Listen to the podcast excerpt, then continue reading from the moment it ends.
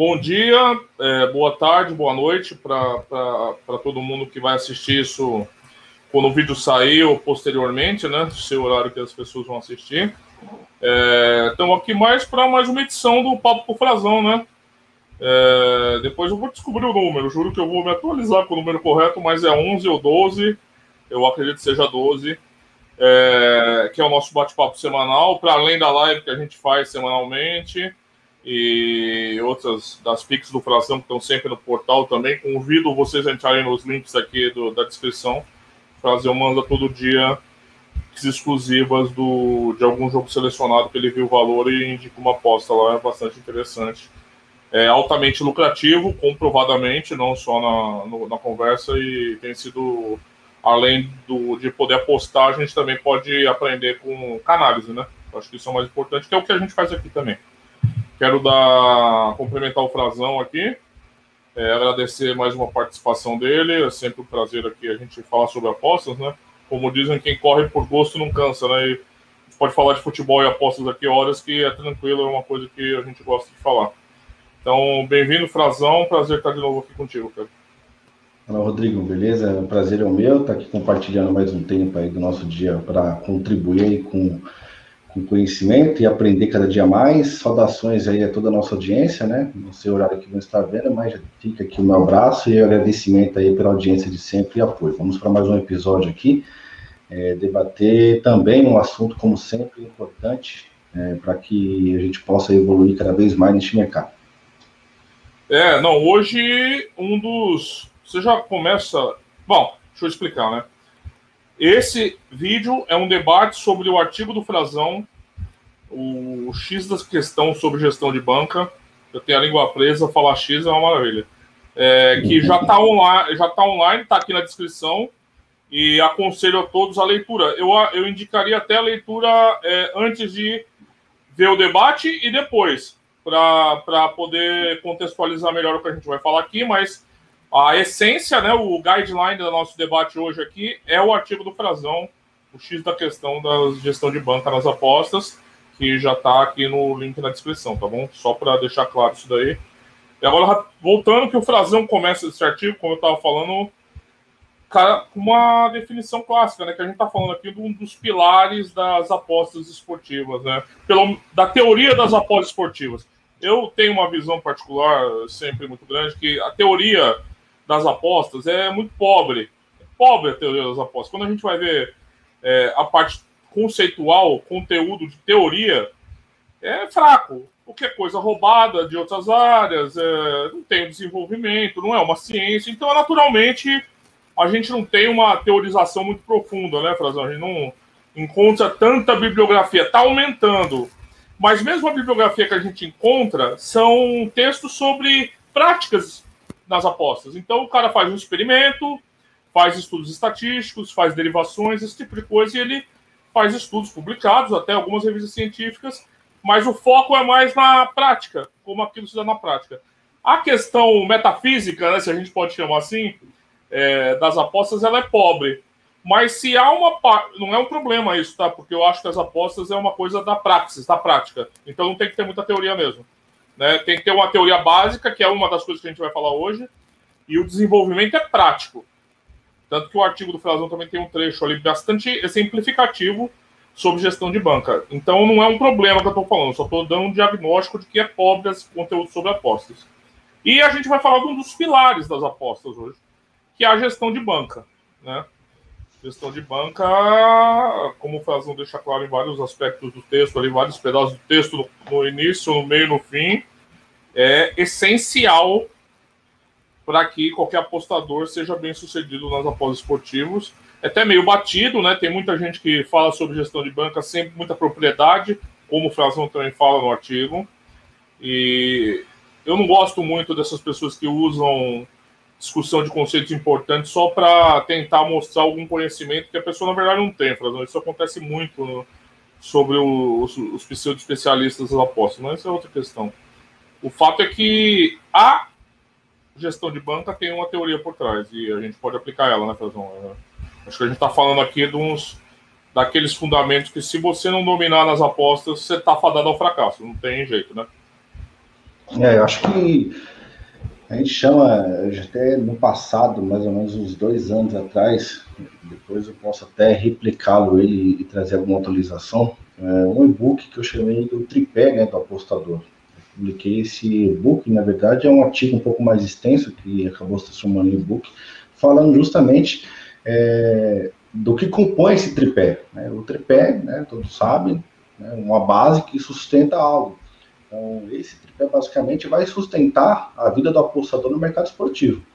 É, embora esses, esses tópicos né, que envolvem o tripé seja tão repetitivo, eu acho que por ele ser tão repetitivo e muitas das vezes abordado de uma forma errônea né, pelo influenciador, pelo tipster, é, se tornou, vamos dizer até que banal. Né? Acho que por, se, é, por ser abordado, apresentado de uma forma talvez errônea, como eu disse em alguns momentos, é, os próprios usuários, os apostadores ali, principalmente que estão iniciando, não dão a devida importância a esses tópicos, não dão a devida importância, a relevância que eles merecem ter e principalmente aplicá-lo né, no seu dia a dia. Acho que talvez até por, por esse conjunto de conflito e de interpretação, de entender realmente o conceito por trás de cada um dele, a importância que ele vai te gerar, tanto de imediato e principalmente a longo prazo, Acho que as pessoas acabam pulando essa etapa, né, erroneamente, pulando essa etapa e sofrendo as consequências dia a dia no mercado esportivo, porque de fato, né, é repetitivo, e, mas eu enfatizo aqui novamente que se não tiver né, esse tripé, se não tiver essa base, é, é, é uma base, como eu disse lá no, no, artigo, é uma base que é global, porém ela é ajustada de acordo com cada perfil, né, ela é bem mais subjetiva, apesar de ser uma base global, ela é bastante subjetiva. Se você não aplicá-la é, dentro do seu, do seu dia a dia como apostador, você está fadado a fracasso e isso não é um achismo, né, não é um, um, uma palavra pessimista a você que você vai quebrar a banca, que você vai perder dinheiro. Isso é fato comprovado, é, e tanto com a minha experiência, que já aconteceu de também quebrar a banca justamente por não aplicar esse método passado, então, com base não só na minha experiência, mas também conhecimento do mercado, eu posso aqui afirmar que se você não aplicar esse tripé, se você não praticar dia a dia esses conceitos, você está falando fracasso cedo ou tarde, isso vai acontecer. É, eu acho que talvez o mais, um dos mais, eu já até, a gente já conversou sobre isso, eu acho que o, eles estão interligados, você fala isso no, no, eu acho que isso é uma visão muito importante, porque eu vejo sempre as apresentações dessa discussão muito atomizadas. As pessoas falam separadamente dos temas, como se eles fossem independentes. Então, eu vou te ensinar a ter gestão de banca, eu vou te ensinar a ter controle emocional e eu vou te ensinar a procurar valor nas apostas. Em tese, isso não está errado. Não está errado. Você está falando de coisas corretas. O problema é esse compartilha, compartimento. Você colocar cada um em uma casinha falando deles como se eles não fossem completamente integrados dentro das apostas. Como eles não tivessem totalmente correlacionados. Eu acho que você fala isso ali um pouco, né? Quando você vai dissertar um pouquinho lá do, dos exemplos, né? É, e tal. Eu acho que é importante a gente aqui, eu vou passar para o Frazão já de novo, que é primeiro, você tem que compreender do que você está falando, compreender o conceito de gestão de banca e qual o princípio que ele se rege, né? Que é um princípio não é só das apostas, né? O princípio da diversificação de risco é um princípio que está disseminado em vários tipos de atividades humanas e é natural, a pessoa provavelmente já está familiarizada com esse conceito, né? É, quem já não falou daquele chavão, né? Não colocar os ovos todos os ovos dentro da mesma cesta, né? Aquele bababá de sempre, mas tem um, tem um fundo de verdade nisso, né? É, então a, a compreensão da, da, gestão de banco é basicamente o mesmo princípio, né? Aplicado às apostas. A única diferença é que, na minha visão, é que não basta separar os ovos aqui nesse caso. Porque nesse caso aqui, se a gente continuar a metáfora dos ovos, que é meio ridícula, mas eu acho que pode ser útil, aqui a gente vai ter que cozinhar os ovos. A gente vai ter que fritar os ovos. A gente vai ter que aplicar os ovos. E de forma que ele produzam mais ovos. Então, assim, a escolha é mais complexa só do que quando uma pessoa compra uma casa, põe dinheiro na poupança e aplica em outra coisa. Então, ela tem três diversificações, está certa, não concentra tudo na mesma lógica, só que são coisas passivas. Aqui é um pouco mais ativo, né? Então, a gente vai ter que compreender, na minha visão, utilizar, aprender a utilizar a gestão de banca de forma que é bastante complexa, dependendo do método, né? É, a gente conhece vários métodos, depois eu até pedi a opinião do Frazão em alguns outros antigos, bastante antigos, como Martin Garley, outros que a, a, concepção dele é antigo, que é o critério Kelly, mas a aplicação tem sido mais recente, não era tão disseminada, né? As pessoas. E eu acho que isso também, depois a gente vai conversar, tem a ver um pouquinho com essa percepção do lucro rápido. Eu acho o critério Kelly um pouco perigoso. Mas como você diz no seu artigo, eu sou um apostador conservador. Eu sou um apostador conservador. Então, tudo que eu estou falando aqui, vocês têm que ter esse pressuposto atrás. Esse pressuposto. Eu sou um apostador conservador. Então, é compreensão, é, utilização e associação. E aí o Frazão é. fala muito bem da associação com o perfil emocional. Né, Frazão? É, acho que é, a interligação ela existe, como você me citou, ela existe, e apesar de, de desses temas serem apresentados, na maioria das vezes, separadamente, é, talvez, né, talvez seja o mais adequado é, apresentá-lo e ensiná-lo separadamente, mas não, não separando, não separando eles. Fazer um estudo individualmente do controle emocional, da gestão de banco, do método, ok, mas sabendo que um está interligado no outro, sendo que se fôssemos imaginar uma pirâmide, o topo seria aí o controle emocional, que é quem demanda tudo, que é sua mente, que é quem controla as coisas, que vai controlar suas ações. A partir dali você tem dois outros pilares, que seria a gestão de banca e o método. Então, acho que tem sim que abordar, até porque são temas, é, embora diferentes e complexos, mas que estão interligados. Então, tem sim que, de repente, ser abordado é, de forma individual, mas não é, desmistificando entre eles, né? não separando entre eles, fazendo o estudo individual, mas sempre frisando que fazem parte de um trio, do tripé, e que sem ele aplicado um, entre um e o outro, o resultado não vai vir. Não adianta você só aplicar a gestão e não ter o controle emocional. Não adianta só você ter o controle emocional e não saber aplicar a gestão ou método e vice-versa. Acho que é, são interligados e diretamente interligados, ou seja, acho que não dá para funcionar, eles não funcionam separadamente. É isso que eu ia te perguntar agora, né? É, tem pessoas que às vezes dão muito foco em, por exemplo, é, teoria do valor, que eu acho essencial também, a gente pode concordar nisso. Mas esquece um pouco as outras coisas, né? Então o cara pode ser, caralho, aquele leitor de jogo foda. O cara encontra valor, sabe observar o jogo e fazer a correlação nas linhas, mas o cara tem uma gestão de banca merda. Ou então o emocional dele é uma porcaria. O cara, num jogo em live, o cara consegue enterrar tudo de bom que ele fez durante seis meses. É. Eu acho que é um pouco disso que você está falando, né? É, acontece muito, porque é, é, é, às vezes eu comento até no canal, não se, não se comemore demais ou não se emocione demais com o green e tampouco se desespere no momento do red, porque as duas coisas trazem, né, geram emoções e você geram reações.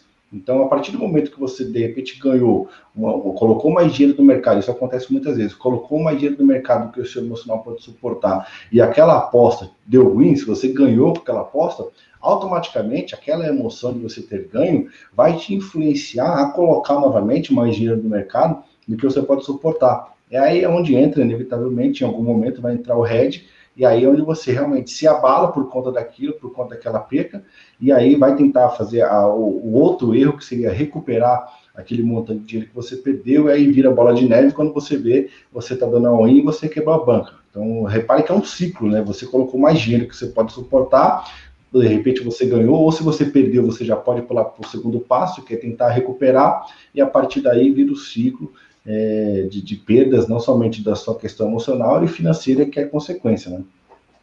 É, desses três pilares, você ainda acha que a gestão emocional acaba sendo mais fundamental que os outros dois?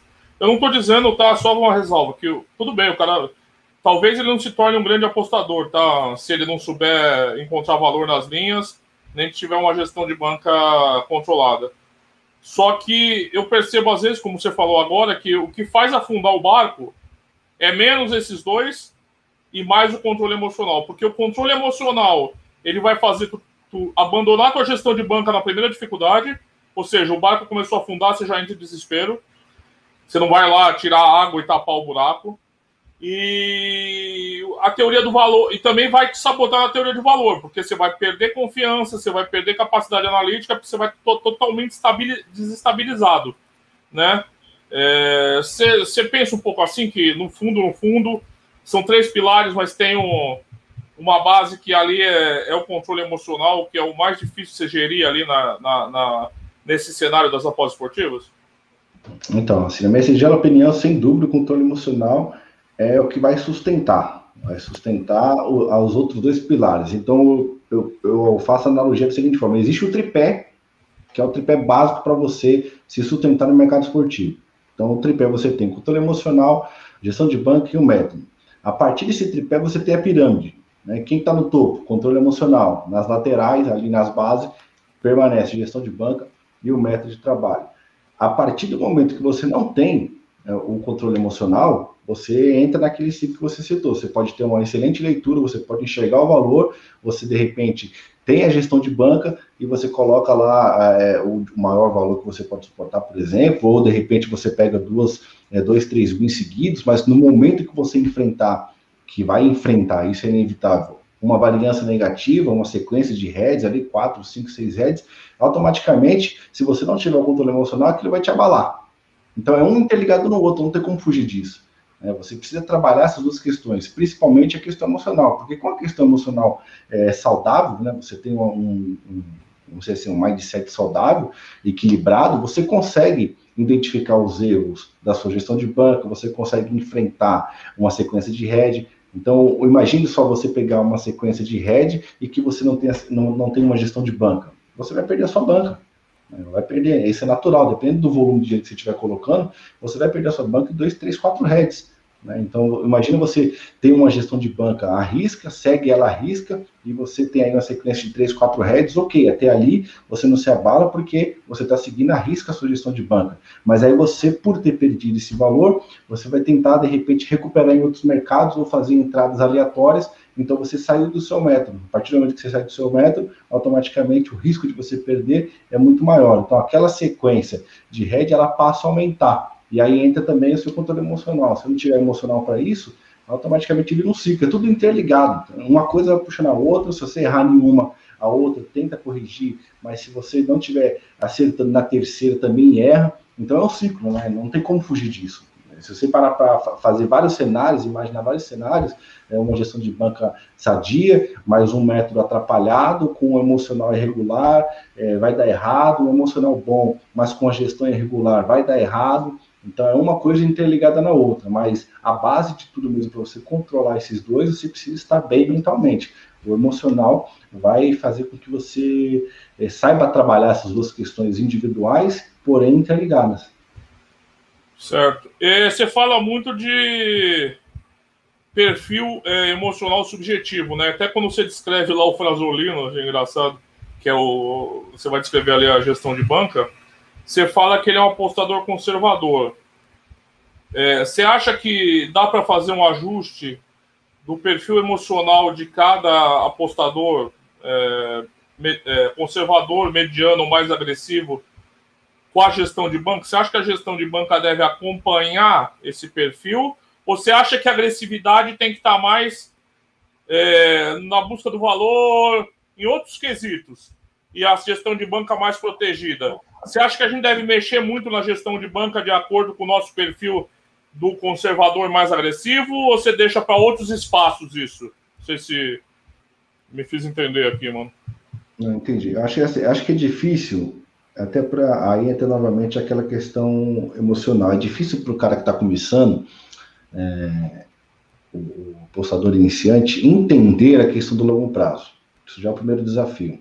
Por quê? Porque a, a, muitas das vezes, à medida que ele entra nesse mercado, ele entra, de repente, através de um amigo que apresentou para ele a aposta esportiva como algo que é possível ganhar dinheiro rápido. Ele entra com muita esperança de conseguir esse dinheiro para, de repente, arcar com uma dívida, uma melhora de vida, enfim, entra com várias expectativas e acabam é, forjando um cenário que, na verdade, não condiz com a realidade. Então, é difícil ele, ele entrar com essa visão de longo prazo, mas vamos supor que ele consiga compreender essa questão do longo prazo, e aí automaticamente ele vai trabalhar a sua banca de um modo mais conservador. Por que, que eu falo que eu sou conservador, porém não abro mão do risco em potencial é, retorno financeiro? Porque existe um momento certo para você aplicar as duas coisas. Né?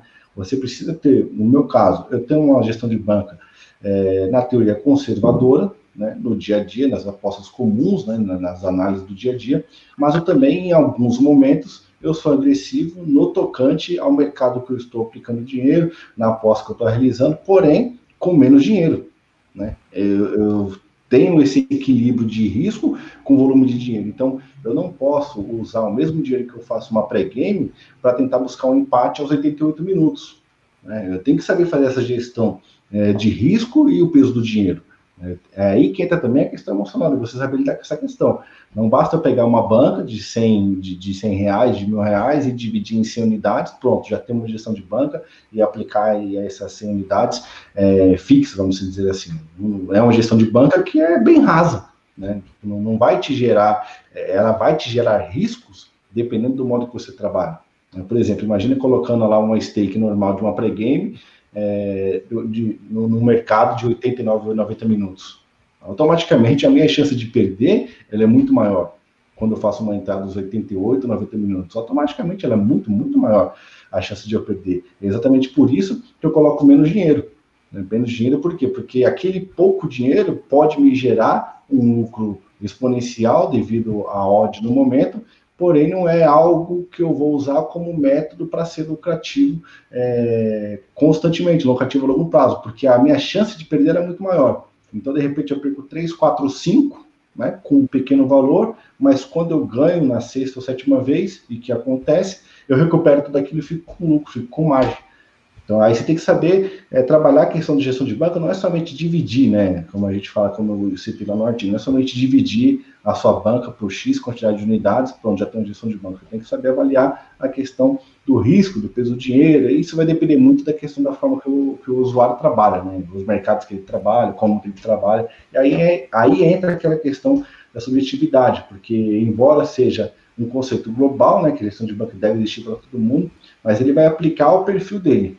Ele vai aplicar o modo de trabalho dele, é, o tipo de entrada que ele faz, os mercados que ele faz, ele precisa compreender isso daí para saber o peso de dinheiro em cada momento da, do jogo, para ele aplicar. É, não, eu quero voltar nessa questão que eu até separei aqui quando eu li o seu artigo, que é a associação do valor versus alocação, né? Que é, que é um cálculo que é, necessário, é fundamental, eu diria, né? Vou voltar um pouquinho para o começo agora, que você fala os padrões e modelos, né? Você fala assim de como os influencers. A gente fala bastante isso aqui, mas eu acho que nunca é demais. É, como é, eles divulgam o ensino de gestão de banca através de uma experiência particular que eles tiveram.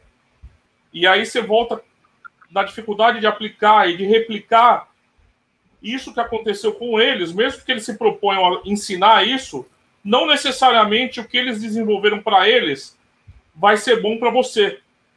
Porque partindo da premissa que você apresenta no começo, que é, um, é uma coisa extremamente subjetiva, como é que você. Porque tem muito a ver com você, suas emoções, seu perfil, como você aposta, mercado. É muito difícil, e isso eu vou te falar, é uma dificuldade que eu vejo no ensino de apostas, disseminado não são pessoas especializadas, não são pedagogos, não estudaram para ensinar nada a ninguém. Eu não estou dizendo que a pessoa precisa estudar, mas eu acho que transmitir conhecimento é uma coisa que requer algum tipo de, de, de experiência e de capacidade. Eu posso tentar te passar o que eu sei e não ser capaz de transmitir, né?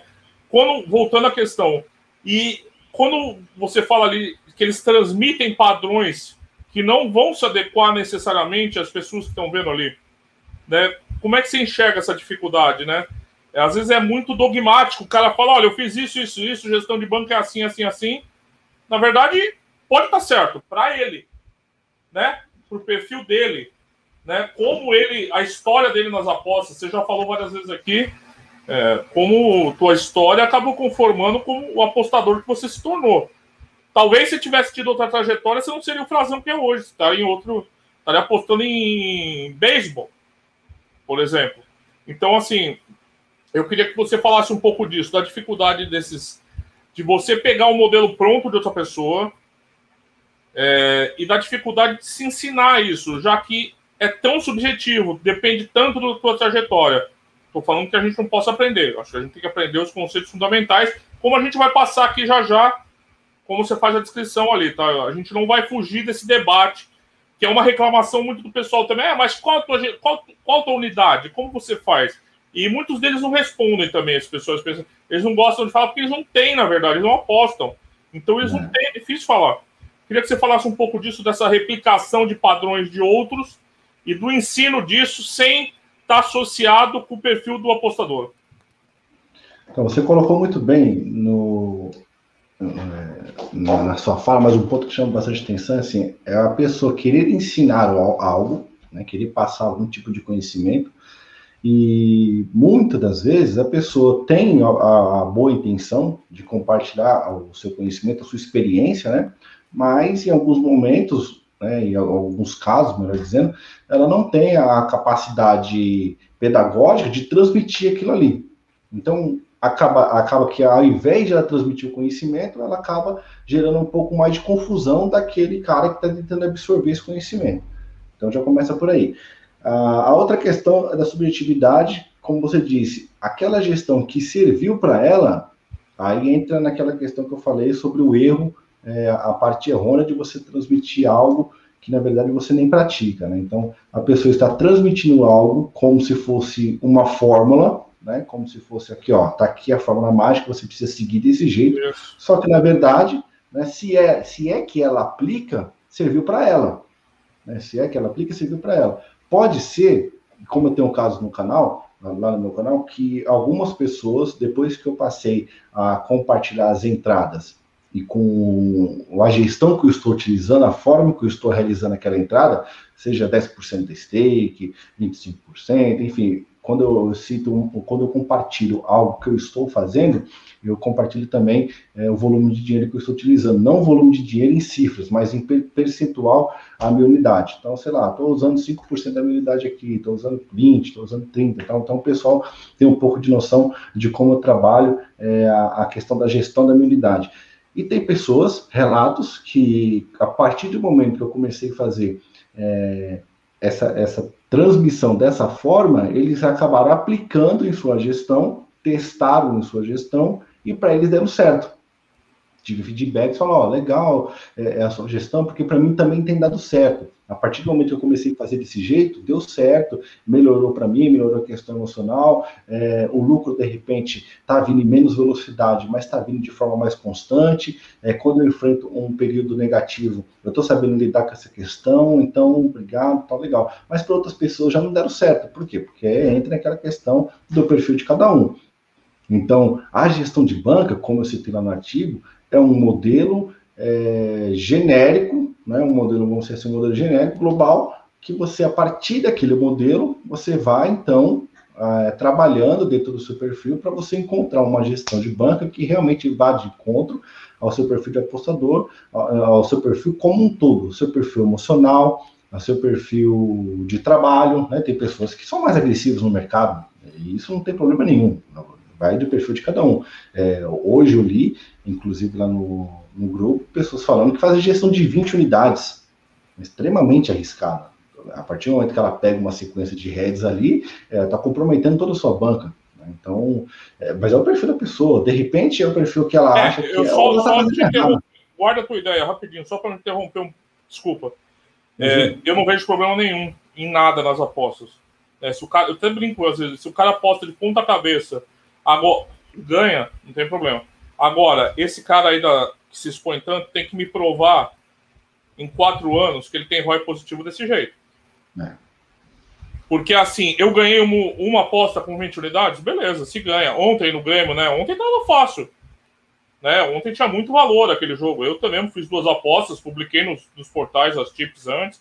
Muita gente entrou, beleza. Aí vem aquilo que você falou antes. Você ganhou e o green é potencializado na tua cabeça. Tu virou o supra-sumo da parada. Então, eu quero ver a longo prazo se esse tipo de. Porque é, é, eu vou discutir isso depois com você, é uma questão que está separada aqui também. É, como analisar o sucesso do teu, é, da tua coisa, né, cara? É, esse, eu acho eu vejo o pessoal com muito imediatismo depois de uma aposta certa, como você já falou. Pode continuar, desculpa a interrupção. Não, então, imagina, é, é, é justamente isso. A questão do perfil, você precisa identificar, logicamente, o seu perfil, você vai testando, você não vai fazer, é, ouvir de alguém que a gestão de banco tem que ser feita dessa forma, aplicar e deu super certo para você. Né? De repente, são casos extremamente isolados que isso pode acontecer, mas vai ser necessário você ir modelando de acordo com, com o que você trabalha, de acordo com o seu emocional. Um outro exemplo também, que, que é muito pertinente para o caso, o usuário falou: Eu estou colocando 100 reais, né, a minha unidade é de 100 reais, só que eu não estou me sentindo confortável com esse valor, o que, que eu faço? Eu falei, bom, aí você já identificou o erro, você não está, não está se sentindo confortável com esse valor, é porque é muito mais do que o seu emocional consegue suportar. Então, você imagina um win de 100 reais, ótimo, né? O lucro vai ser maior do que o de 50, obviamente. Mas você imagina, então, dois heads de 100 reais. Né? Se você já está se sentindo desconfortável com a possibilidade de perder esses 100 reais, imagina se você pegar dois, três heads, o, o, o quão drástico, né? O impacto negativo que isso vai gerar no seu emocional. Então, a primeira coisa que você tem que fazer, reduz o dinheiro. Reduz esse valor. A partir do momento que você se sentir confortável com o valor, a par... aí a partir daí você começa a trabalhar a sua gestão. Coloquei 50 reais, não, tudo bem, se eu perder 50 tal, tá tranquilo. Então, você encontrou um ponto de equilíbrio. Então, são esses ajustes que vai ser necessário com o passar do tempo, você ir aplicando. Questão de quanto de valor você pode pôr. Você tem que pensar sempre na questão é, não, não do valor em si, mas o quanto você emocionalmente suporta em perder aquele valor. Porque você tem que lidar com as apostas pensando, obviamente, tanto no green quanto no red. Os dois fazem parte do processo.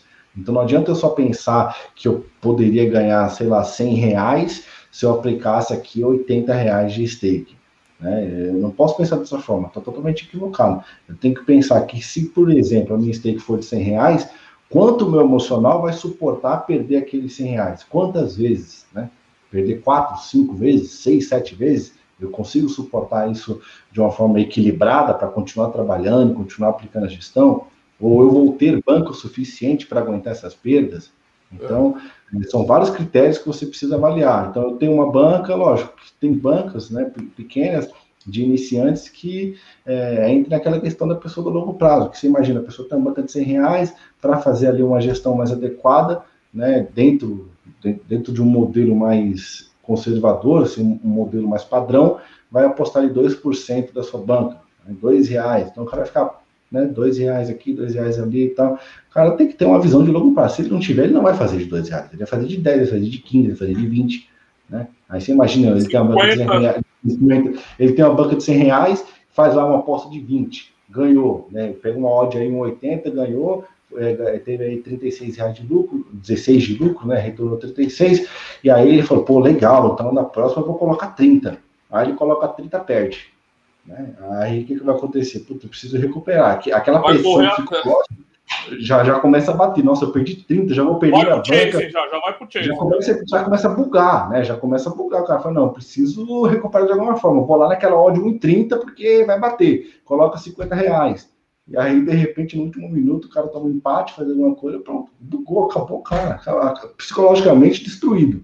Né? Então, a tendência é que a próxima entrada ele dê all-in e chute o balde. Então, é um ciclo que você precisa realmente tomar muito cuidado é, em trabalhar essas questões. E a questão de gestão de banca, por mais que você veja é, pessoas falando sobre ela, como nós aqui também estamos, e como eu citei também lá no artigo um, um certo modelo, né? Criei até um personagem lá para falar sobre isso. É, apesar de ter um modelo ali, você não tem problema nenhum de você ir absorvendo pontos, né? Positivos do, do que dizem por aí sobre gestão de banca, mas que você precisa compreender é que a gestão de um não necessariamente vai funcionar para você. Né? Pode ser que funcione algumas coisas, pode ser que de repente funcione tudo. Né? Não sei se isso pode acontecer, mas pode ser. Ninguém está falando que não pode acontecer, eu acho que pode ser. Mas você precisa compreender primeiro, eu preciso, o dinheiro é seu, parte desse princípio, o dinheiro é seu, o emocional principalmente é o seu. Então a banca é sua e o emocional também é seu. Como que você vai lidar com esse dinheiro? Né? Por exemplo, se eu perder 10 vezes, se eu tiver 10 reais seguidos de 50 reais, ok, Estou dentro de uma gestão que a minha banca suporta.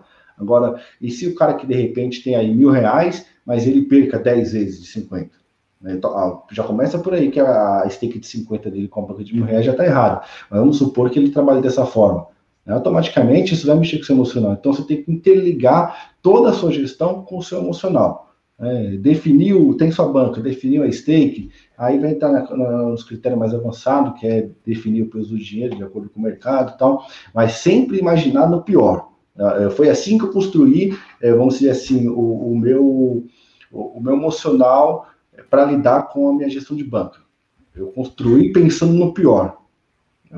Devido à minha, minha trajetória trágica também, de algumas bancas quebradas e tudo que aconteceu, eu acho que sempre quando eu vou construir algo, eu penso no pior para ver se de repente aquela estratégia, aquele modelo vai ou me derrubar mais ou vai fazer com que eu mantenha um ponto de equilíbrio. Então, tenho lá minha banca definida, minha stake definida, então eu vou pensar no pior. Quantos heads eu posso suportar né, com essa stake? Então, se minha stake de 20, quantos heads eu posso suportar? Emocionalmente falando e financeiramente falando. Ah, com 20 já não vai dar, porque se eu tiver 5, 6, já me prejudica. Então, stake de 15, stake de 10, enfim, você vai ter que fazer esse ajuste. Não é o, o canal A que vai te falar como você vai gerir, nem o canal B, nem o C, enfim, você precisa identificar você mesmo e trabalhar isso daí. Isso aí é uma tarefa de casa mesmo. O cara vai ter que sentar, colocar no papel, ir lá e redesenhando a sua banca e ser emocional com isso. Você falou muitas coisas importantes aí que eu queria repercutir. Primeiro, é, esse pessoal, eu, eu acho curioso isso, e eu acho que isso é uma falta de visão de banca global, como você fala. É, o pessoal bota 50 reais na casa de apostas, perde 50 reais. Aí fala que a banca é pequena, não tem como fazer gestão de banca. Aí bota 100 reais, perde 100 reais. Final do processo, ele gastou mil reais, perdeu tudo, sempre falando que a banca era pequena. Se ele tivesse começado com mil reais e feito uma gestão de banca responsável, já estava no lucro, provavelmente. Então, essa ideia do cara ficar colocando picado, gente, isso é para apostador recreativo, que também não tem problema nenhum, cara. Não tem problema nenhum. Frazão deve ter vários que seguem ele. E não, tudo ok, tudo bem. Só que se você quer cobrar alguma coisa das apostas, não dá para fazer isso. Tá colocando picado. Outra coisa. Ai, 100 reais só, 5, 2%. Ué, você ganha 100 reais, você tá com 100 reais, você quer o quê? Tirar mil? Com três apostas? Você quer usar uma, uma unidade gigante? Gente, é, é uma falta de correspondência com a realidade enorme. Então eu ganho salário mínimo, quero comprar uma mansão. Ué, não funciona na vida, vai funcionar nas apostas? Por quê? É um negócio absurdo. Só para comentar o que você falou que eu achei legal. O negócio que você falou do apostador que você falou que estava incomodado com 100 reais. Duas coisas, provavelmente. Ou está se expondo demais, a banca dele não comporta, como você falou, esse tipo de exposição, ou ele não fez aquela correspondência de valor e alocação. Ou seja, a aposta que ele selecionou para pôr 100 reais não deram a margem suficiente para ele para ele colocar 100 reais. Então ele tem que fazer um ajuste melhor de unidade nessa aposta. Não tem tanto valor a ponto de ser 100 reais. Então você precisa criar uma escala também de correspondência que a gente vai discutir aqui. É, quando você fala. Ah, só um disclaimer: eu não critico ninguém seguir ninguém. Os modelos que as pessoas apresentam podem funcionar mas eu acho que o ensino tem que focar mais nos princípios de construção de uma gestão de banca. Por exemplo, e a gente vai entrar nisso agora, você falou da conservador definição de, de unidade. Você sugere uma porcentagem segura da tua banca para se apostar. Você sugere um, um porque aqui é bom a gente separar, né, definição de banca e unidade, um stake management, que é o que você faz depois o 0,5, 1, 1,5 e 2, né? 0,25, 0,5, é isso, né? 1, 1,5 e 2. É, esse take management isso. Você já vai, você já fez o passo 1, que é a definição de unidade. O passo 1 tem que estar tá feito, elas não são juntos. E aí você Então, aqui, você está passando princípios aqui, olha. Você precisa ter uma porcentagem segura, você não pode ter uma exposição grande da tua banca, você tem que também, na hora da exposição, controlar o stake manager, não é só definir unidade, porque o cara pode definir a unidade 5%, igual você fez ali, né? Você fez 5% no, no artigo, né? É, e apostar igual 20 unidades, igual você falou aí. Não, não é assim. Então, tem que estar sempre acompanhado, e agora a gente vai entrar ali, que eu achei bem interessante, que é a definição, a construção da tua gestão de banco, stake management. Primeiro, definir unidade, e aí eu te pergunto, você acha que 5% é um valor seguro, como é que você pensa a porcentagem da tua banca para se expor E depois, como você trabalha o stake management lá, eu quero que você fale um pouquinho também da associação ali. De, aí eu quero que você entre no valor, que nem você falou, quando eu estou confiante, eu vou com duas unidades, que é o máximo, né? Estourando. Quando eu vou fazer um long shot é o 0,25. Eu já vi você fazer isso no seu canal, né? Então quero que você fale um pouco disso agora, da construção da gestão de banca que você explica ali no, no, no artigo, por favor. Então, coloquei ali, é... foi 2%, né? Que é a banca de, banca de mil dividida em 50 unidades, né? Você tem aí o, os 2%, que seria a stake padrão de 20 reais, né? Considerando a banca de mil reais. Então, assim, partindo do princípio, então você tem a sua banca, você vai construir a sua, você tem a sua banca lá formada. É, só, só trazendo aqui um ponto antes da sua pergunta sobre. Vontade. É, os comentários ali sobre o cara, né, que quer ganhar o dinheiro com a banca ali e, e ganhar dinheiro com as apostas, mas fica colocando 50 reais, 100 reais. Ok, nenhum problema quanto a isso. De repente é que o cara tem, ou talvez o cara nem tem é, esse valor, mas acaba depositando sua confiança nas apostas e aplicando esse valor. O que acontece é justamente é, a repetição disso daí com certa frequência. Então, de repente o cara coloca lá toda semana 100 reais. E aí coloca 100 reais, não tem aquela disposição de fazer uma gestão de banca, faz a gestão totalmente errada e aí o, o fadado ao fracasso, isso daí acontece muito e o cara vai lá e perde. Aí deposita mais 100. De repente não seria mais viável, né, já que você tem essa disposição né, de depositar 100 reais toda semana, pega 500 reais coloca lá. Né? Você vai trabalhar um mês dentro de uma gestão de banca, uma gestão de banca sadia, uma gestão de banca correta. E aí, com o passar do tempo, né, você automaticamente você vai vendo os resultados. Ao invés de você colocar 100 e querer lucrar é, 500 daqui 15 dias com aquele 100. Algo que é totalmente fora da realidade, né? Então, não, não existe, como você bem colocou, não, não é aplicável na vida. E por que, que seria, então, aplicável nas apostas, né? Agora voltando só, aqui. Rapidinho, pra... Frazão, rapidinho, é. só antes de você continuar. Eu não critiquei os 50 reais, tá? Nem 100 reais. Eu acho que se o cara tem isso de banca, aplique uma gestão de banca para sua banca. Não importa se ela for 10 reais, não importa o valor para mim. A minha crítica foi só assim: essa pessoa não tá. A banca dela não é 50 reais. Porque ela vai fazer em seis meses é, depósitos no, no, volume de 1.200 reais. A é. banca dela original é mil reais, só que ele não teve a visão de banca global que você falou. É. Ele não Isso teve. Aconteceu então... outro dia comigo, no, no, mais ou menos, acho que uma, um, agora que eu lembrei, uma ou duas semanas, um rapaz me procurou e você precisa ver assim, a, o desespero dele na mensagem, tipo, nas palavras que ele usou lá no texto, me ajuda, estou desesperado, já perdi muitas bancas e tudo. E aí eu falei, bom, para eu tentar, né, de alguma forma, compartilhar minha experiência e de repente te ajudar de alguma forma, é, se você puder, né, compartilhe um pouco, um pouco comigo aí como que foi feita essas bancas, como é que você realizou os apostos, e aí entra nessa questão justamente que a gente está falando agora. Ele falou, não, eu, toda semana eu deposito 50, 100 reais, aí vou lá, faço entrada de 20, de 30 e perco, aí coloco mais 50, mais 100, aí entrou justamente agora, ficou muito pertinente o assunto, é justamente isso daí. E a pessoa estava desesperada, porque é, há meses ela perdia dinheiro, justamente por causa disso. Eu falei, bom, o erro está muito explícito, né? Você está entrando aí com. Você tem disposição de colocar mais dinheiro, porque toda semana você coloca 50, 100 reais, mas você não tem a disposição de pegar esse montante e ir lá e aplicar de uma vez e trabalhar da forma correta. Né? Você está querendo um resultado imediato através de pouco dinheiro você quer fazer muito. Então, na verdade, não funciona assim. O dinheiro faz dinheiro à medida que, devido às suas proporções. Né? Então, você vai fazer um volume de dinheiro com 50, vai fazer um volume de dinheiro com 500, um volume de dinheiro com 5 mil. Então, o dinheiro ele faz dinheiro a partir daí. Né? Não adianta eu querer ter um lucro é, que é gerado através de mil reais, sendo que eu tenho só 100 reais. E aí é a visão errônea que muitos e muitos e muitos e muitos têm é, no mercado das apostas. Eu tenho 100, mas eu quero fazer uma múltipla de 30 para poder ganhar 800, que nem o Joãozinho do canal X fez. Né?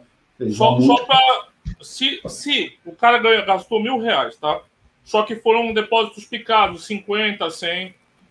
Para mim, economiza esses seis meses, junto com o máximo que você puder e fica estudando seis meses para você começar de forma legal. Segundo, se a banca dele fosse os 1.200 reais, ele ia fazer o que ele fez com o cinquentinha ou com o 100 que ele depositou? Não ia. Não ia.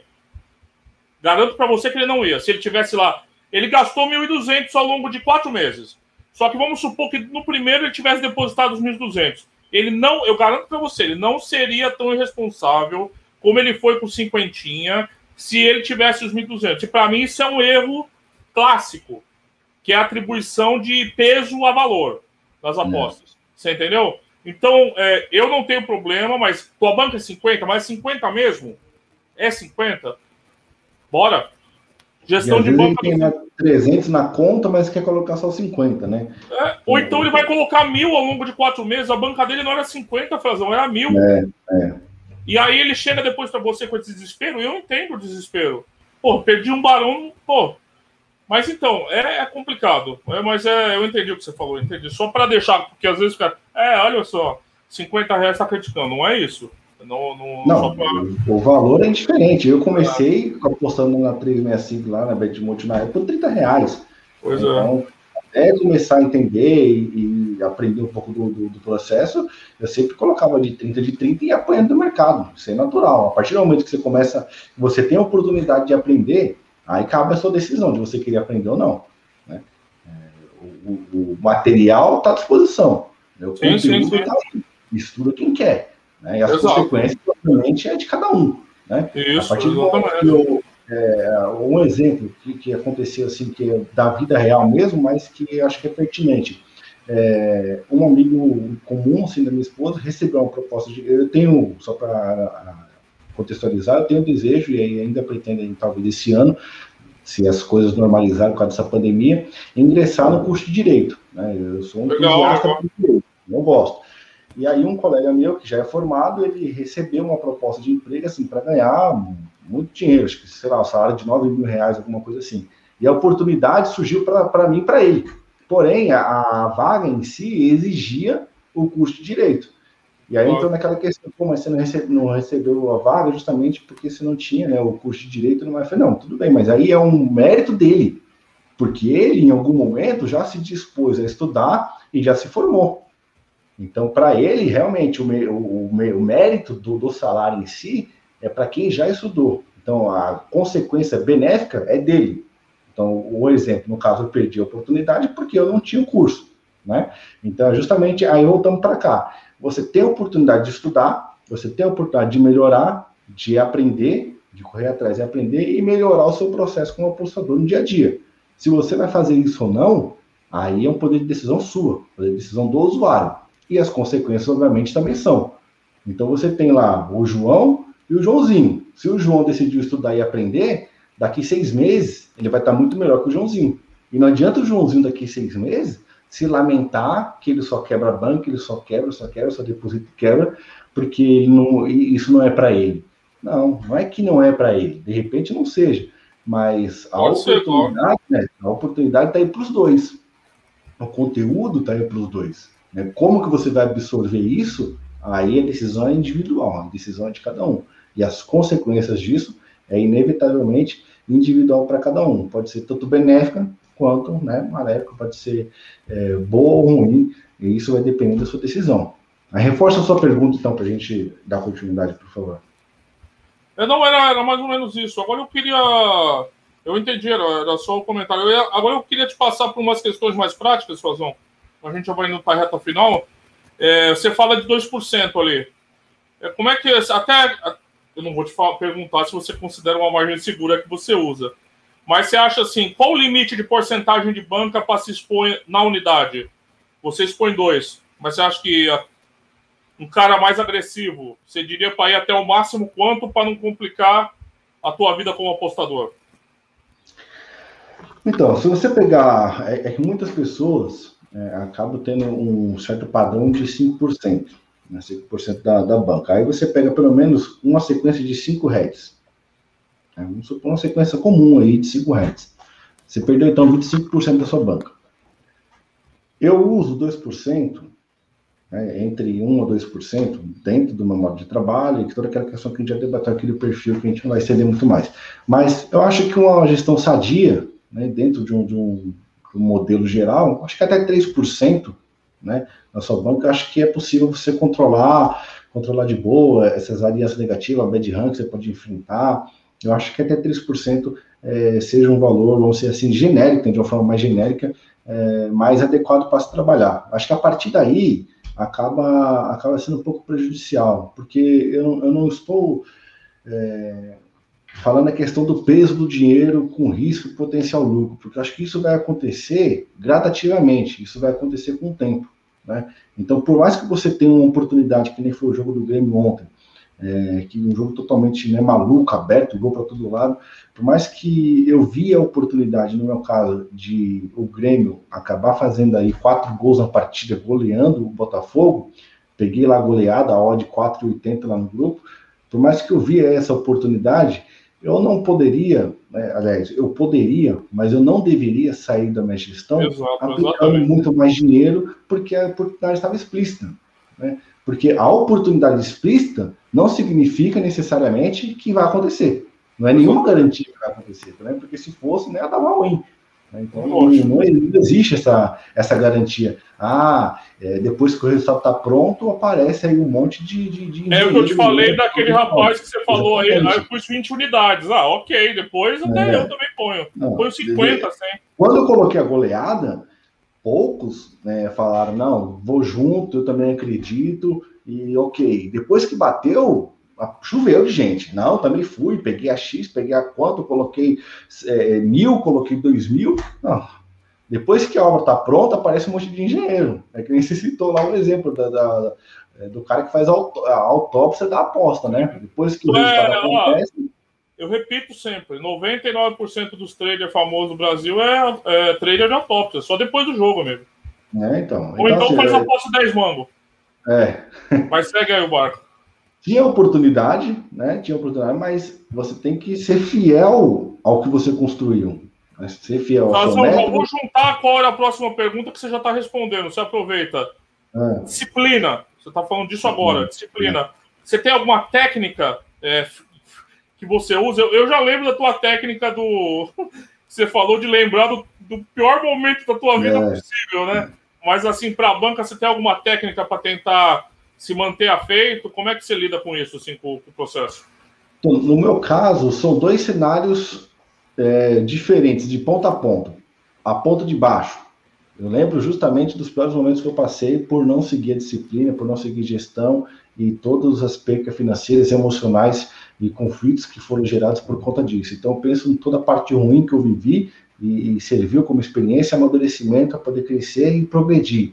E a partir daí eu penso também no futuro, naquilo que eu pretendo alcançar com os meus objetivos, para que se eu conseguir tal dinheiro, eu consiga então alcançar tais objetivos. Então, até por isso eu não vou me expor ao risco é, de antecipar esse prazo, né? É, você tem sim, por exemplo, lá você tem as variações né, da, das stakes. Então, o meu limite é até 2%. Então, na melhor das hipóteses, eu vou aplicar 2% da stake. Então, por mais que esteja explícito, eu não vou sair disso. Né? Eu, isso, estou falando razão. Né? De repente, tem pessoas que é, acreditam que esse conceito é errado, que se você tem oportunidade, você tem que colocar lá 5%, 10% da banca, aí vai de cada um, da banca de cada um. Mas eu prefiro trabalhar dessa forma, trabalhar dentro de uma segurança mental e financeira também, que é da minha banca. Então, é, mesmo você tendo a oportunidade, eu acho que você tem que seguir a risca a sua gestão, seguir a risca o seu método, porque o lucro em si é constante e é, é, é, no longo prazo, né? Que a gente costuma sempre dizer. Então, aquele lucro que eu tive ontem, ok, somado com o lucro que eu posso ter hoje ou que eu posso ter amanhã, né? Ao longo dos, dos dias e meses, isso vai me gerar então a receita para eu conseguir o meu objetivo. Então, eu, foco muito no que eu já passei, como, como eu já citei aqui outras vezes, e no que eu pretendo alcançar para realmente não fugir disso, não cair na tentação de fugir é, dessa gestão. Porque eu sei que se de repente eu fugir, e existe a possibilidade de dar errado, se der errado, eu sei que isso vai ser muito prejudicial é, à minha questão emocional. Né? Então, acho que é por isso que você tem que seguir a risca. Né? Pode dar certo? Pode dar certo, mas também pode dar errado. E se der errado, você vai suportar? Né? Tem que fazer essa pergunta. Né? Vai, vai suportar? Você tem lá a banca, sei lá, de 100 reais, mas você está vendo que o jogo do Botafogo Grêmio está totalmente aberto e vai sair 3, 4 gols. E aí só tem um gol marcado lá. Você vai entrar no over 3,5 com 50 reais. Você vai suportar perder metade da sua banca? Né? Se de repente der errado, você vai suportar? Se para você tudo bem, tudo bem. Você está agindo de uma forma totalmente amadora, errada, né? mas que é uma decisão que você tomou e que se de repente der ruim, você vai suportar as consequências.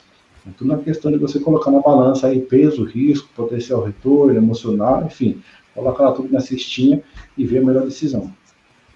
A minha ideia que eu tive, você imprimir o teu bet slip com o teu pior prejuízo, faz um quadrinho, coloca no teu escritório de apostas, toda vez que você quiser se enterrar em alguma aposta ao vivo, tu faz isso. É. Isso que o Frazão sugeriu. É... O que você acha de alavancagem? Depende de como do, do conceito da alavancagem. Né? Por exemplo, eu sou totalmente contra esses projetos de 10 a 100k, de 10 a 1k, né, que o pessoal fala, 10 a 1k, em 30 entradas. Eu confesso que eu não conheço ninguém que tenha cumprido as 30 entradas, né? É, sempre no meio do caminho aí, 10, 15 entradas, acaba acaba perdendo e no final das contas você perdeu você perdeu o dinheiro inicial, né? Você perdeu o seu entrada inicial e você perdeu o tempo. Eu acho que a alavancagem em si, para mim, não é dessa forma.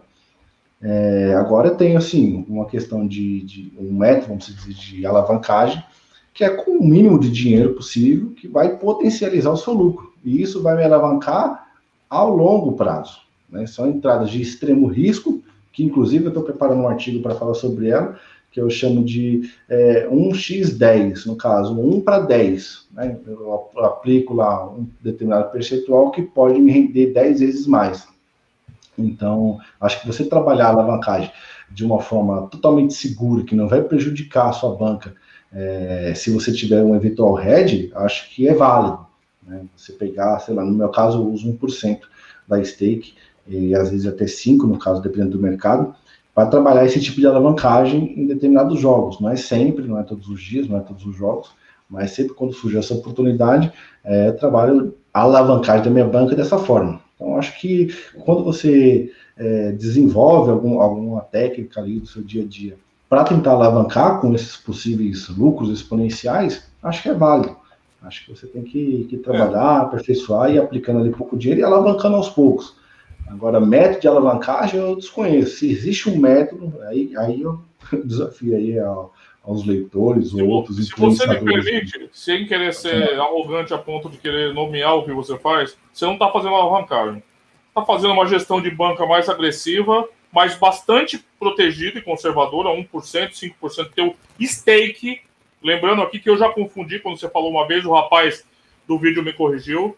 É, eu acho que é, uma é, um, é um método de gestão de banca para odds mais agressivas, apostas agressivas. Acho fantástico.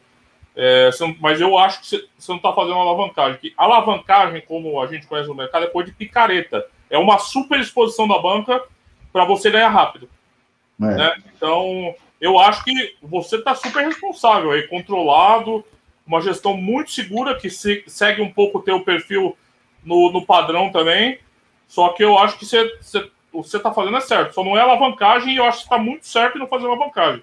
Que é coisa de sem vergonha e picareta. E apostador que se diz sério e fala de alavancagem, para mim é picareta. É. Para mim, falou a palavra alavancagem, eu faço, indica. Eu sou meio radical às vezes. Não é o Frazão que tá falando isso, sou eu, tá? Só, a gente só tá inclusive, tá inclusive, tem gente aí vendendo, vendendo grupo VIP que diz que tem uma planilha de alavancagem. Isso, exatamente. Eu queria, eu queria conhecer, cara, porque sinceramente, eu estou aí há seis anos, né? 2021, seis anos após esportivas, eu não conheço. Se tiver alguém, se tiver alguém que tenha método de alavancagem é, segura a longo prazo, me apresenta, porque eu desconheço, então, tudo sobre aposta. A alavancagem é, é, super de curto prazo. Esses caras é tiro é, curto, eles não, não se sustenta. Não tem inflação, porque é uma exposição absurda da banca. Não, chama de outra coisa, é um all-in. É com o é. semi-all-in, às vezes, que às vezes tem uns que trabalham com 50%, 30%, 40%, varia, mas assim, é um, é um semi-all-in, então isso daí não vai longe, é curtíssimo prazo. É, é um negócio tão errado, é um negócio tão errado que até que até um, um, uma pessoa famosa do ramo aí foi tentar fazer um processo de martingale e, e aí, enfim, se expôs no início teve que se expor no final, falando do enorme prejuízo que teve com esse tipo de é. prática, né? Então, se fosse algo realmente muito bom, é, alguma pessoa em algum momento teria achado uma forma na mão. Vou falar né? que martingale é mais sério que as alavancagens que os outros fazem, porque os, é. os malucos de cassino faz desde os anos 50 nos cassinos Las Vegas, martingale. Claro, você tem que suportar, igual. Mas é, tem mais, é mais sério do que as alavancagens dos apostadores brasileiros. A alavancagem de banco não existe. Não existe é, exatamente. Acho que o termo, é, é, inclusive, cara, eu acho impressionante, eu acho impressionante a capacidade é, vergonhosa dessas pessoas é, se apresentarem como influenciadores, como tipsters nas apostas esportivas e abordar esse tipo de conteúdo. Né? Eu acho que eu acho que é mais fácil você falar, ah, ah, é, eu vou te roubar, vou te assaltar e deixa eu fazer isso, do que você maquiar, né? Maquiar esse tipo de, esse tipo, nem conteúdo é esse tipo de assunto que, que é levantado nos apostas esportivas. Pessoas falam, vem para o meu VIP, porque aqui você vai ter técnicas de alavancagem da sua banca e a planilha de alavancagem, tudo é alavancagem agora. Agora tudo é alavancagem. Por quê? Porque é uma palavra que chama atenção. Né? Você imagina um cara com 50 reais por 100 reais de banca e tem lá um, o, fulano de tal falando que eu tenho uma técnica de alavancagem, de alavancagem que eu vou aqui subir a sua, a sua banca em X%. Então, primeiro você precisa entrar no VIP para depois eu te passar essa informação. Então, é, é, é algo vergonhoso, entendeu? É algo vergonhoso. E depois o cara, quando entra por VIP, é uma, a informação é tão bosta que você não acredita às vezes, cara. Demais, demais. Mano, sem querer abusar, eu tenho duas perguntas ainda, mas Imagina, eu rapidinho. A gente tá falando agora de influenciadores, então casou bem, conectou bem. Como é que você acha que essa imagem de milionário que esse pessoal passa, esses influencers de apostador, é, acaba influenciando em gestões de banca irresponsáveis nas pessoas, porque eles estão milionários, alguns deles mesmo. Só que não foi fazendo gestão de banca nem ganhando apostas. Eu não conheço nenhum apostador brasileiro famoso que ficou milionário apostando, tá? Não tem nenhum. Vocês podem nomear aí nos comentários os famosos, não tem nenhum. Não tem nenhum. Eles podem ter ficado milionários de outra forma é legítimo, não tem problema nenhum. Eu só estou falando assim: é, imagens de viagens em jogos de Liga dos Campeões, carros importados, mansões, piscinas. Você sabe como o brasileiro é altamente influenciável por isso. Como é que você acha que essa imagem, você já falou um pouquinho disso tangencialmente, mas agora eu vou perguntar diretamente, é, acaba influenciando a, a comportamentos irresponsáveis dos seguidores e dos apostadores em geral? Enquanto você falava, eu me lembrei de um assunto que eu vi numa entrevista de dois jornalistas, é, e ele citou assim que no Brasil, um deles citou que no Brasil é o país do oportunista, né, o país de quem quer levar vantagem. E aí ele citou um exemplo que eu não tinha, eu já imaginava, né, mas realmente faz muito sentido. Na maioria na maioria dos estabelecimentos, eu posso dizer que 99,99% ,99 dos estabelecimentos que dispõem de, de, algum recurso que você precise assinar alguma coisa ali no balcão, a caneta está travada por uma correntinha. Por quê? Porque se não tiver travada, o brasileiro leva embora. Leva embora.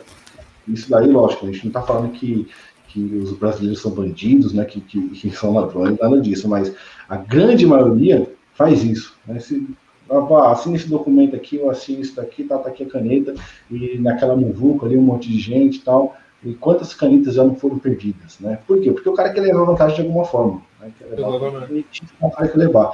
E aí entra aquela questão é, da exposição de uma vida atrelada às apostas esportivas, que na verdade não é, né, 80% não é atrelada às apostas esportivas, é atrelada em alguns é, componentes, algumas coisas que estão envolvidas na pós-produtiva, grupo VIP ou cursos que geram receitas né, é, para que essas pessoas tenham é, a vida que, que, que, possam ter. Algumas delas a gente sabe que é uma, assim, uma exposição muito mais é, marqueteira do que no sentido de que realmente existe aquela vida, né, justamente para trazer essa alusão de que o meu grupo é altamente lucrativo e, e, com base nisso você também pode ter essa vida que eu tenho, você também pode ter aqui as bebidas que eu bebo, é, você pode ter também as viagens que eu faço, e a gente sabe que aposta por aposta não gera aquilo para a pessoa. Né? A gente sabe muito bem disso. Os resultados né, desses grupos, a gente, a gente comprova isso daí, e aí entra aquele conflito. Como que a pessoa tem esse resultado, mas pode ter essa, é, esse tipo de vida, essa exposição. Aí você vai olhar, o cara tem 100, 100, 150 clientes no grupo VIP, que o cara paga 100 reais por mês lá, então você já imagina de onde vem a receita dele. Exatamente. É, de certa forma, acaba influenciando, né? Porque se você é, é influencia principalmente aquelas pessoas que querem o resultado imediato, querem o, resultado rápido. Né? Porque você imagina, a pessoa está lá naquela vida difícil, e aí de repente vê lá um apostador que, que tá tomando lá uma das melhores cervejas, tal, tá tomando uísque, não sei o que, pô, legal, cara, eu quero ter essa condição. Né? Um calorzão desse, o cara na piscina, eu queria ter uma piscina em casa, eu queria ter uma casa com piscina, ou tô com meu carro aqui mil, sofrendo para subir a rampa, mas o cara tá com um carro importado, então a, a, a, a, a fórmula mágica, a mina de ouro tá aqui nas apostas. Então precisa entrar aqui. Aí o cara entra com dinheiro que não pode, entra sem gestão, sem método, e a gente sabe que a maioria das pessoas faz isso, e aí é, só perde dinheiro, e aí vai pagar. Até citei isso no grupo lá hoje, não sei se você viu, mas às vezes o cara tem 50 reais de banca, 150, é, 100 reais de banca, e o cara vai pagar 150, 200 no VIP. Quanto tempo, quanto tempo ele precisa ser lucrativo nesse VIP para que ele comece, através dos lucros, né, começar a pagar o lucro VIP?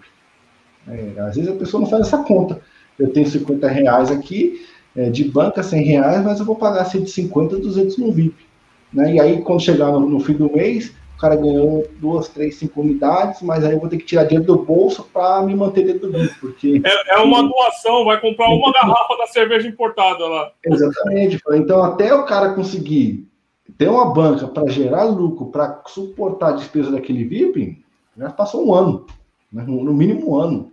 Então, é muito da questão assim, de eu preciso ter lucro, eu quero ter lucro, e eu quero ser igual aquela pessoa ali, quero ter o carro que ela tem, quero ter a vida que ela tem, e se ele conseguiu com as apostas, é porque eu também posso seguir. Então, se ele mandou lá é, uma aposta comunidade, então eu vou colocar aqui minha banca toda porque eu confio na aposta dele, porque ele tem a vida que ele tem através da aposta, e vai dar certo. E aí dá o head, aí o cara quebra a banca, o cara vai colocar mais dinheiro, aí vira o ciclo, é o que alimenta o sistema, na verdade, né?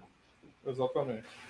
Frazão, nossa última pergunta, Frazão, é uma pergunta meio capciosa, porque eu sou entusiasta desse tipo de estratégia de gestão de banca. Eu acho que ela é muito prática para iniciantes que não precisam fazer, fazer aquele debate. Eu sei que você propôs ali uma, um stake variável, né? É, mas eu acho que iniciante e apostador velho, igual eu também, é eu acho que dos desafios dos apostas, o mais difícil é o refino de você ajustar o stake ao valor. Esse cálculo, para mim, para todo apostador, é, um, é, um, é, uma dificuldade constante e eterna para nós. Sinceramente, é muito difícil fazer esse ajuste perfeito. E essa, esse método de gestão de banco ele elimina isso.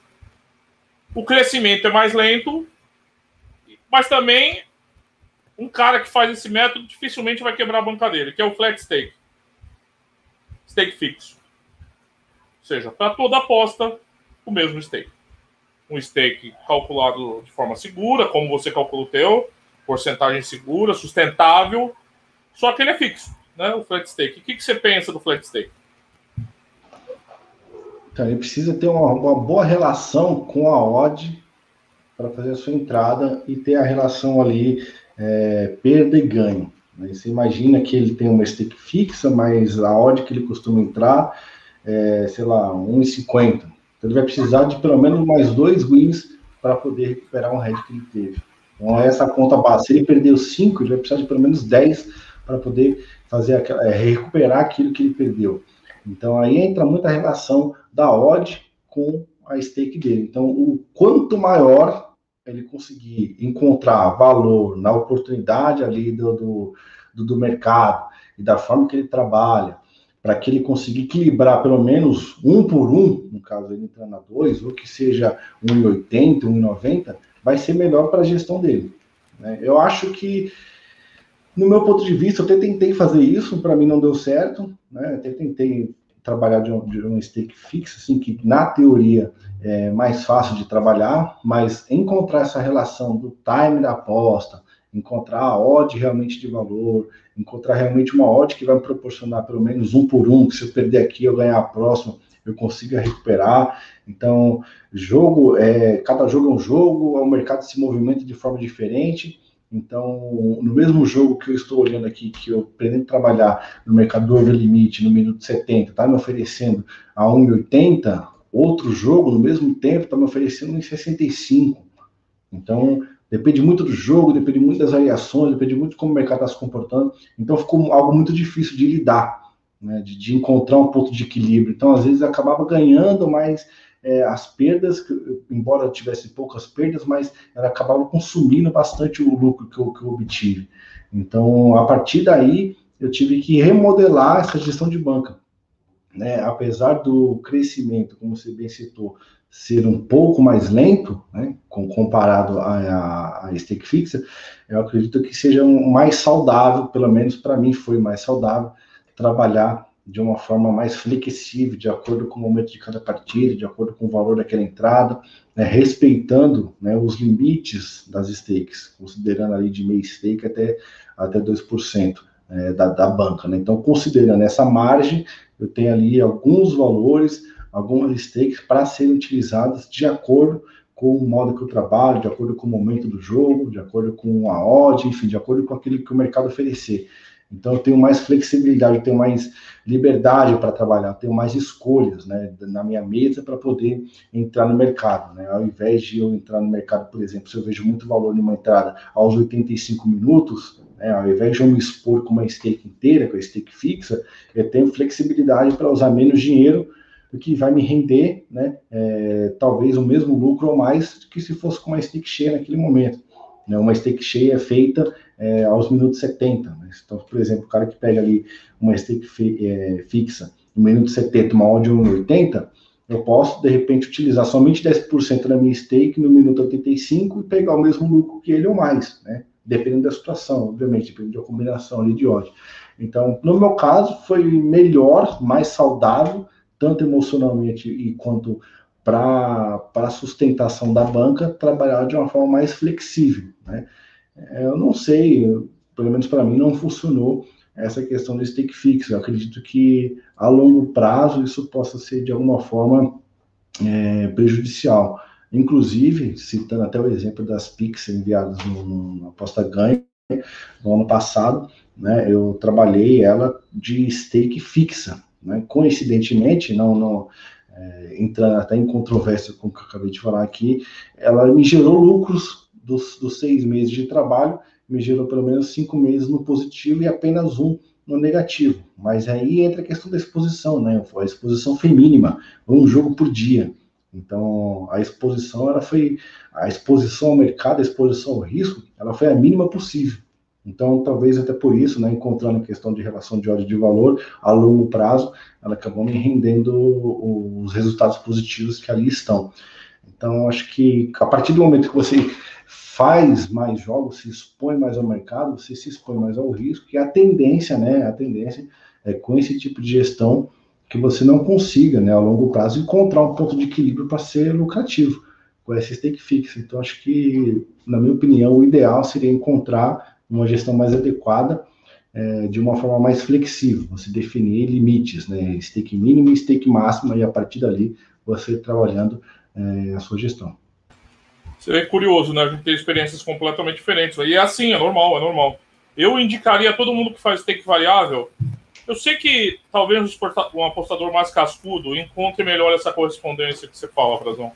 Só que eu acho que é uma missão difícil para a maioria. E eu aconselho as pessoas que estão assistindo aqui, se elas usam stake variável e se elas registram todas as apostas como deveriam fazer, emulem as apostas delas com a stake fixa. Eu diria que a maioria vai ter mais lucro na, na fixa do que na variável. Porque é, é igual uma Ferrari, é mais difícil de dirigir. Quando você dirige um carro popular, ele não corre tanto. Mas você sabe o que esperar dele. Mas são visões e experiências. Como Isso volta ao começo, né? A lição do começo, né? É, é. é muito subjetivo de cada apostador. Bom, queria agradecer mais uma vez o Frazão esse, essa conversa sensacional sobre um tema tão importante. Quero agradecer a todo mundo que assistiu, todo mundo que vai assistir. Deixem seus comentários.